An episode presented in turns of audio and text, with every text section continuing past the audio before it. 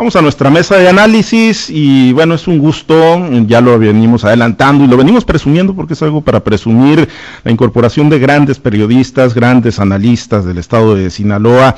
Han eh, construido trayectorias periodísticas muy sólidas, muy importantes, están hoy más que nunca vigentes y en el marco de este proceso electoral tan importante, pues queremos, queremos sumar, queremos eh, presentarle a usted pues la opinión de expertos, la opinión de pues, verdaderos maestros, eh, personajes que han eh, tenido pues la, la, oportunidad de trascender en el periodismo sinaloense. Yo le quiero dar la bienvenida esta mañana al maestro, eh, le quiero dar la bienvenida a Jorge Luis Telles, periodista con prácticamente cinco décadas, no quiero decir viejo, pero cinco décadas de, gran experiencia en el periodismo del estado de Sinaloa, mucho tiempo, muchos años director del Sol y hoy incorporado a la mesa de análisis de altavoz. Jorge Luis, qué gusto, gracias por acompañarnos en este espacio informativo, en esta mesa de análisis. Buenos días, Jorge Luis. Sí, buenos días, Pablo. Pues el gusto es mío, sobre todo coincidir de nuevo con el amigo Francisco Chiquete, con Osvaldo Villaseñor, contigo en cabina. Entonces, pues es un gusto, un honor estar aquí con ustedes, la verdad. Muchísimas gracias, Jorge Luis. Y bueno, una voz que seguramente nuestros radioescuchas la van a identificar perfectamente. A Francisco Chiquete. Francisco, qué gusto de nueva cuenta coincidir en un proyecto periodístico aquí en esta, pues que ha sido tu casa también durante muchísimos años, eh, Altavoz, Grupo Chávez Radio. Francisco Chiquete, muy buenos días. Buenos días, Pablo César, y buenos días a todos. Sí, es también un gusto enorme regresar a estos micrófonos en los que me he desempeñado durante mucho tiempo con mucha satisfacción, con mucha libertad y con compañeros como Jorge Luis Telles, a quien yo leía cuando yo estaba chiquito, a, a Osvaldo Villaseñor también, este, que bueno, ya es de un poquito más para acá, y por supuesto contigo y todos los demás compañeros del equipo de, de altavoz que son pues de garantía en, la comunicación y en información. Muchas gracias. Vamos. Gracias, Francisco. Y el de casa, pues Osvaldo Villaseñor, lo dejamos para lo último, no porque sea menos importante, sino porque es aquí de casa, y como ya lo son también Jorge Luis Telles y como lo es también Francisco Chiquete. Osvaldo, qué gusto saludarte, muy buenos días.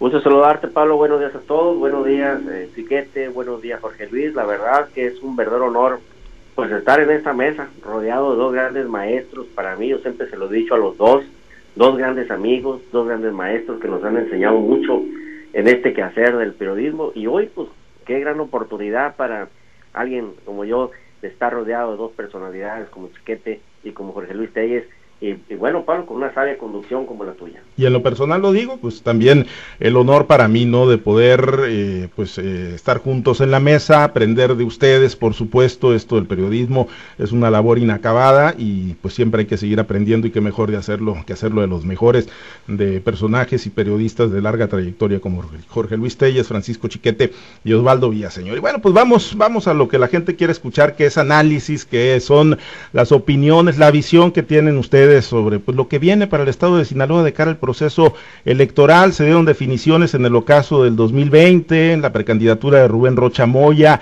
mueve el tablero, ya hay eh, precandidatos, aspirantes sobre la mesa muy visibles, el caso de Rocha Moya por Morena, el caso de Sergio Torres por Movimiento Ciudadano, Héctor Melesio Cuen, hace unos momentos platicábamos en este espacio con el ingeniero Cuen, eh, sigue deshojando la margarita con posibles candidaturas comunes.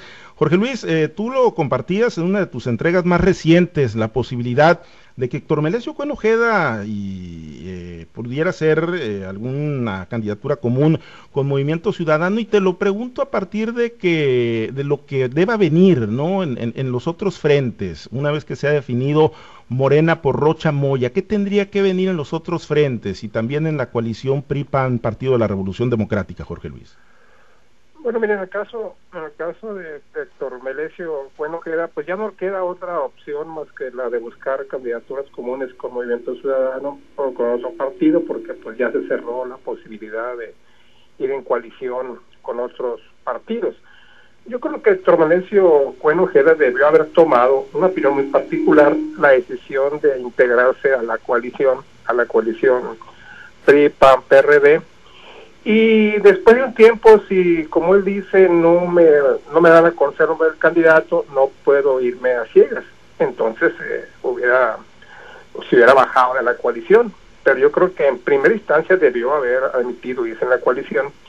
y después no le costaba ninguna dificultad retirarse de la misma. Ahora lo que están analizando la posibilidad de seguirse en candidatura como un movimiento ciudadano, yo creo que no en todas las posiciones, sino en algunas. Y en lo que hace a la gobernatura del Estado, yo prácticamente no descartaría que eh, Paz y MC postularan a un solo candidato. ¿Por qué? Porque eh, Sergio Torres ya está muy muy casado con la idea de ser candidato a gobernador y Héctor Medecio Cuen ni se diga. Ya todos ustedes saben, con base a su experiencia, todos los que estamos en este espacio, de que las coaliciones, por más firmes que parezcan, suelen tronar a la hora en que se tenga que decidir al candidato, sobre todo el candidato a la gobernatura del Estado. Y este es el mismo caso que sucedería en el caso del Paz y Movimiento Ciudadano. Yo no veo cómo pueda convencer Movimiento Ciudadano a Cuen de que decline su candidatura en favor de Sergio Torres. Definitivamente no lo veo um, posible bajo ninguna circunstancia, pero sí veo la posibilidad de que vaya en candidatura común.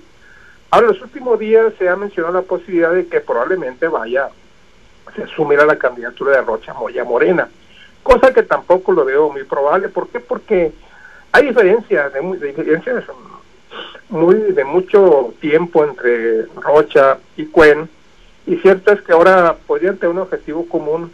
Estas diferencias vienen desde, desde sus tiempos de dirigentes de la Universidad Autónoma de Sinaloa. Los dos fueron rectores y la última vez que contendieron entre sí fue, por la candidatura al Senado de la República y hay que recordar que en los debates se dieron con todo y más que en los debates también en, programas posteriores y entrevistas previas. Entonces, tampoco veo mucho esa posibilidad.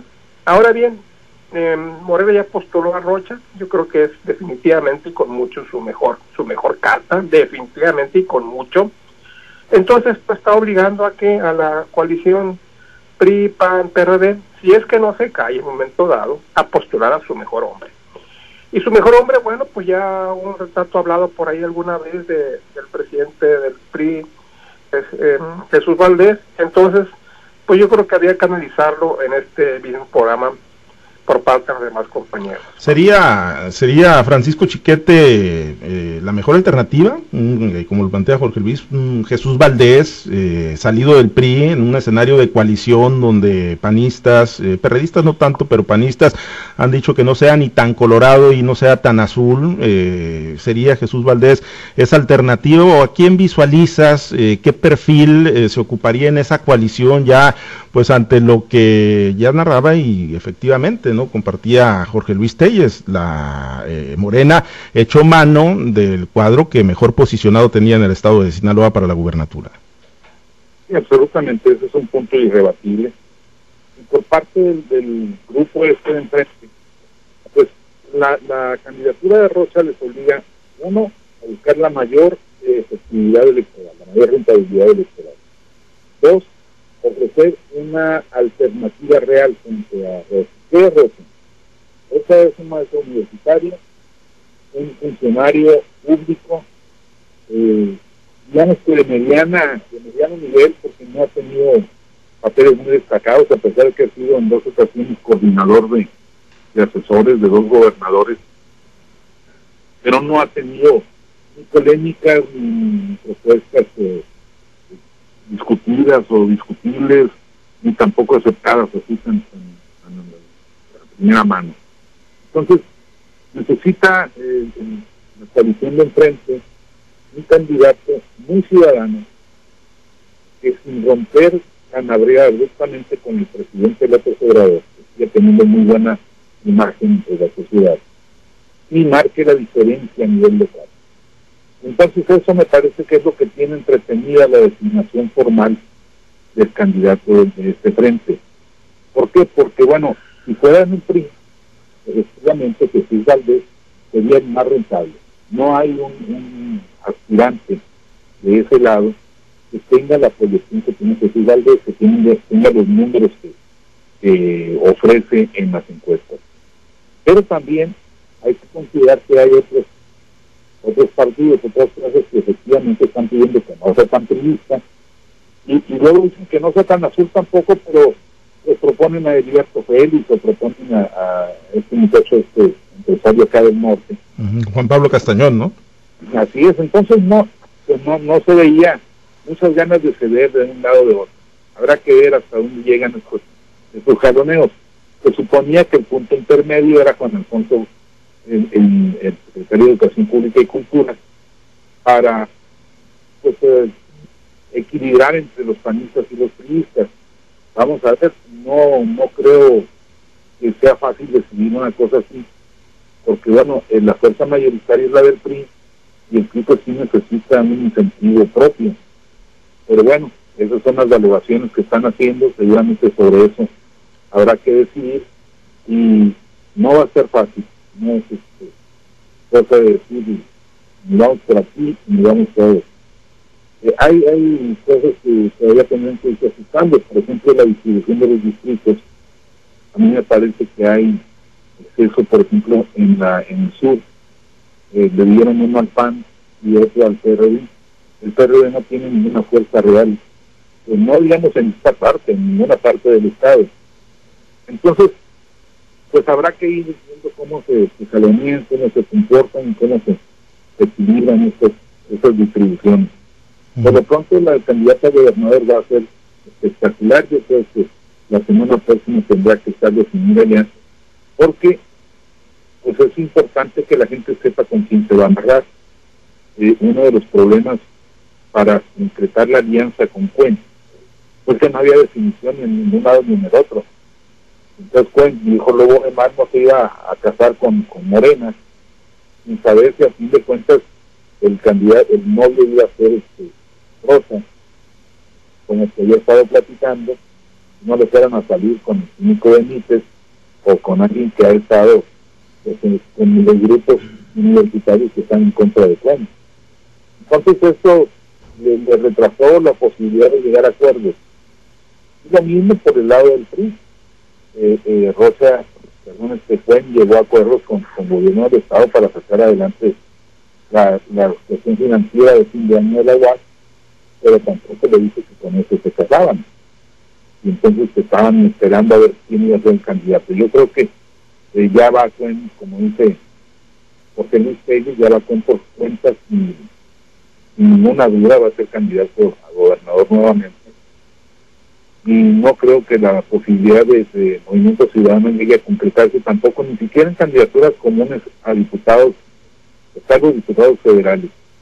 Pero toda, toda imagen, toda presencia pública es importante para el candidato a gobernador. Entonces, pues es una presidencia municipal de Mazatlán, de Culiacán, de Mosi, de Guasave, de Guamuchi, pues sí sería costoso para la fuerza que se.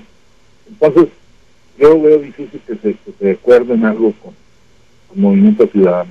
Entonces, pues la semana próxima yo creo que tendremos ya candidatos a gobernador por parte del frente como ya lo tenemos por parte de, Morena, y vamos a ver qué, vamos a tener este, en los independientes, por ejemplo.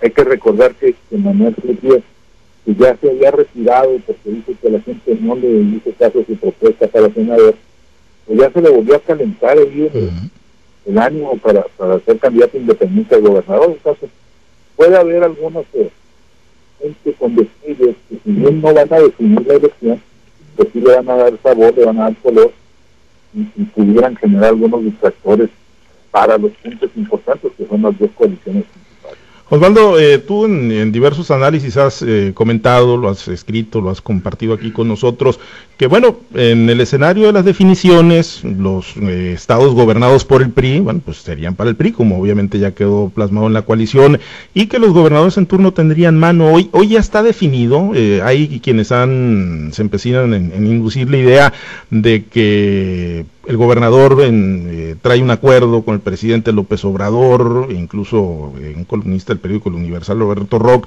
lo decía que ya hay una especie de alfombra para que se dé la transición y que Morena arribe al poder gubernamental. ¿Está jugando en esa línea el gobernador Kirin Ordaz o realmente se está articulando un proyecto ganador para la coalición PRI-PAN-PRD en Sinaloa, Osvaldo? Mira, yo creo que al gobernador hay que aprender a conocer es un tipo, un personaje que le gusta esconder la, pelota, más no poder, que no le gusta mandar señales, Y, bueno, eso se presta a muchas especulaciones, se presta a que se den o construyamos los, los comentaristas, los analistas, diferentes escenarios. ¿Por qué? Porque no vemos hacia dónde va el gobernador. Pero cuando empiezan a aparecer las primeras señales, yo creo que ahí es donde decimos, ah, carajo, qué bien escondió la pelota el gobernador. Por ejemplo, hoy, más allá de, las alianzas que ya nos hicieron, de las coaliciones que ya nos hicieron y que en su momento dimos cuenta de ellas, incluso cuando de lo de Cuen dijimos, fue es un suicidio para Cuen ir, solo en una eh, candidatura en la próxima elección, que va a ser una elección eh, que va a ser polarizada entre dos grandes frentes, pues hoy que vamos a conocer los posibles nombres o los nombres de posibles candidatos, perdón, a las diputaciones federales, empezamos a ver las primeras señales y vamos a decir, pues hay de alianzas, alianzas, no cabe duda, ¿no? Y empiezan a llegar las primeras señales para iniciados, como se dice coloquialmente, y el que las entienda, pues bueno, y quien no las entienda, pues no. Por ejemplo, una de las primeras señales que vamos a, que vamos a entender el día de hoy es si se concreta, pero bueno, para el tercer distrito, eh, para, perdón, para el cuarto distrito electoral con sede en Guasave, que es Guasave, que es esta franja del fuerte, Choice, pues ya se da por hecho que el postulado por el PRI va a ser el actual diputado local que llegó por el PT y la alianza con Morena, Eleno Flores. Primera señal, ojo, apúntenle los nombres, Eleno Flores. Si eso se concreta, hay una señal de mucho fondo y de mucho peso ahí. Para el cuarto distrito, se da y ya se da por hecho que va a ser Víctor Godoy, el tercer distrito que viene siendo Nabolato, Angostura, San Alvarado, Sinaloa municipio. Para el, para el quinto distrito, pues va Pío Esquer, otro, otra, otra señal importante, ¿no? Por dónde van a jugar los hombres del dinero, los varones del dinero. Pero para el séptimo distrito se habla ya de Faustino Hernández. Y ojo, para el sexto distrito que le tocó al PRD, se habla ya de Germán Escobar. Entonces, si estos, estos nombres se concretan el día de hoy, porque hoy tienen una reunión allá en el, CEN del PRI, les van a dar un curso a los que van a ser postulados como candidatos a las diputaciones federales, si estos nombres se concretan, creo que hay que empezar a, ver cuáles son las primeras señales que se mandan con estas definiciones y por dónde van a jugar no solamente los partidos políticos, también otro tipo de jugadores que hay que empezar a observarlos. Así que quien tenga duda de que se va en serio, si esto se concreta, pues yo creo que sí se va a ir en serio a buscar ganar las diputaciones federales por parte del gobernador también. ¿Coincides, Jorge Luis? Eso dibuja un, un, escenario de entrarle de lleno a la contienda y elimina del escenario cualquier idea de que pudiera estar rendida la plaza hacia Morena.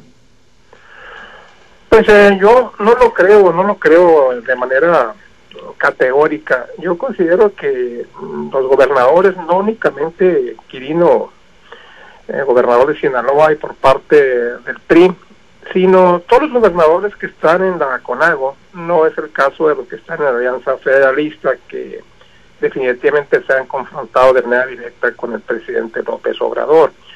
Los otros gobernadores, como es el caso de Quirino y en CONAGO, que están casi todos los del PRI, yo creo que está en una situación difícil en la que pues no quieren enfrentarse directamente al presidente López Obrador. Pero eso de que le entreguen la plaza así tan fácilmente, pues tampoco lo creo, lo creo posible. ¿Qué van a buscar los gobernadores?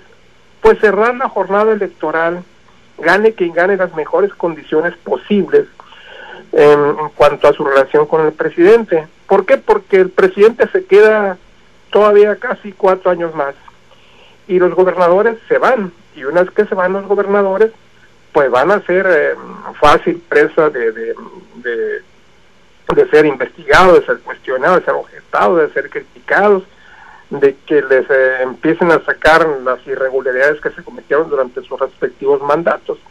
Entonces, si ellos terminan bien con el presidente, pues quizá la situación sea no sea tan drástica, pero si terminan mal, definitivamente tienen un enemigo en contra, pues terrible, poderoso, vengativo y todo lo que ustedes quieran.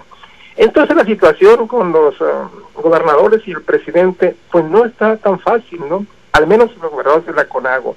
No creo que esto implique negociaciones abiertas, pero sí algunos algunos acuerdos, ¿no? Como los que ha mencionado mucho Osvaldo. Y en cuanto a los uh, apartándome un poquito del tema central en cuanto a los nombres que él suelta Osvaldo, que yo no tengo ninguna duda porque tiene muy buenas fuentes de información. En el caso de Faustino Hernández, la postulación de él aquí por el centro del Estado, pues eh, prácticamente es ya un premio de consolación. Faustino estaba buscando la candidatura a la presidencia municipal de Culiacán con el respaldo del sector campesino. Estaba muy claro que nunca le iban a dar la presidencia municipal a Faustino, por más que sea de la CNC y por más que esté detrás de él esté un grupo muy poderoso como es el Valle, el grupo del Valle de San Lorenzo.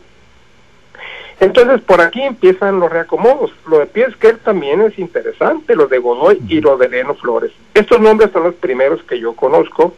Vamos a esperar si surge más en el día y vamos a ver cómo se concretan. Ahora, eh, Francisco, eh, ¿cuáles podrían ser esos puntos intermedios ¿no? en los que se podría eh, procesar una buena salida, como lo, como lo comenta Jorge Luis, para un gobernador de extracción priista, pero que, bueno, pues está políticamente obligado con, su instituto político, pero bueno, pues conociendo el garrote ¿no? que ha enseñado el, el gobierno de la Cuarta Transformación y el presidente Andrés Manuel López Obrador, pues sí está de pensarse, ¿no? Para, para los gobernadores que decidan enfrentarse con todo en el proceso electoral. Mira, yo creo que no hay puntos intermedios. Yo creo que la, obligación o la necesidad de los gobernadores de oposición es ganar. Aquí hemos visto ya en, Sinaloa, hubo negociaciones con el gobierno federal para desclavar el presupuesto del primer año de la actual legislatura. ¿Por qué? Porque bueno, ellos llegaron con una idea que resumió muy bien Rubén en un comentario de prensa. Todos esos cambios que se están dando eran obligados para que se notara que hubo un cambio. Que no porque se tenía un mejor proyecto, no porque había justicia, no, no, que se notara el cambio. Entonces, ese es el ADN de, de, los eh, diputados morenistas independientemente de que se realizan muchos o se realizan pocos y se remueven muchos o pocos, el hecho es que van a seguir con esos criterios. Entonces, ¿cómo puedes tú llegar a acuerdos con el gobierno federal si los actores locales no van a hacer caso? Ya vimos el año pasado, incluso intervino la Secretaría de Gobernación y no se bajaron del vaso los diputados locales. Entonces es muy difícil decir, está este acuerdo y ahí se van para adelante. No, no creo ya. No creo porque pues ya está demostrando, ya ha demostrado Morena que va en serio con esto de, hacer el, show de la, de la honorabilidad. Y digo show porque se están saliendo otras cosas que no se han castigado ni se han perseguido. Entonces, yo creo que aquí es a, matar o morir. Matar o morir, así de, así de drástico y contundente, Francisco y por mucho que, se especule que si ya se entregaron, también había una especulación en el sentido que el, presidente no le importaba quién fuera el gobernador y le dejaban los diputados federales, los diputados locales, porque es lo que quiere la gobernabilidad del país. Pero tampoco es cierto, o, tampoco se puede probar una, una idea de eso. Sabemos que con Rocha van por todo por la gobernatura no hay eh, posibilidad de establecer esos acuerdos, aunque se insista mucho en el tema Rocha y que, bueno, pues tuvo su participación eh, con Jesús Aguilar, con Quirino Ordaz, Osvaldo, eh, no se le puede conceder esa posibilidad de darle tranquilidad al gobernador saliente, siendo antagónico políticamente hablando. Bueno, yo creo que en muchas ocasiones lo hemos comentado en este espacio. A ver, eh, yo no voy, a ser tan drástico en el término violento de matar, o morir, Pero, pero, sí voy a decir patria muerte, o, parafraseando a los, a los de izquierda, ¿no? Patria muerte. Yo creo que los gobernadores están jugando el todo por el todo. A ver, el gobernador de Baja California prácticamente le planchó todo a Morena. Le, hasta la constitución le cambió para que Bonilla pudiera ser gobernador por cinco años. A los cinco días ya estaba enfrentando procesos penales el gobernador de Baja California. Y luego te vas a lo que sucedió también en Nayarit. El gobernador de Nayarit, o el gobernador mejor dicho de Nayarit, Roberto Sandoval, se la jugó con Morena. Se dice que fue uno de los financieros más grandes de Morena y hoy es perseguido por la justicia. Y así vas a encontrar a muchos personajes que se la han jugado que se la han jugado ya con Morena y que hoy no han tenido la garantía. Por eso siempre sostuvimos, Héctor Melencio no va a poder hacer nunca una eh, alianza con Morena. ¿Por qué? Porque no le garantizaban que Morena que él mantuviera su feudo de la UAS, no le garantizaba que su mayor negocio, que es el paz, se mantuviera vigente y sobre todo no le garantizaban ni su seguridad personal ni su seguridad eh, patrimonial. Entonces, cuando tú empiezas a ver esos escenarios, lo mismo lo puedes trasladar a un gobernador, por más pactos que pueda hacer al día de hoy, lo cierto es que su única garantía que tiene para tener dos años tranquilos después de que deje la gubernatura, antes era uno, ahora son dos porque las cuentas públicas son dos años después, es dejar sucesor, es dejar un gobernador priista, es dejar gente en el Congreso local priista, en este caso del, gobernador Quirino, para poder tener esa garantía de que se pueden dar movimientos nacionales, sí, pero un, un presidente que pueda perder eh, el Congreso Federal, un presidente que pierda gobernaturas va a ser un, presidente débil.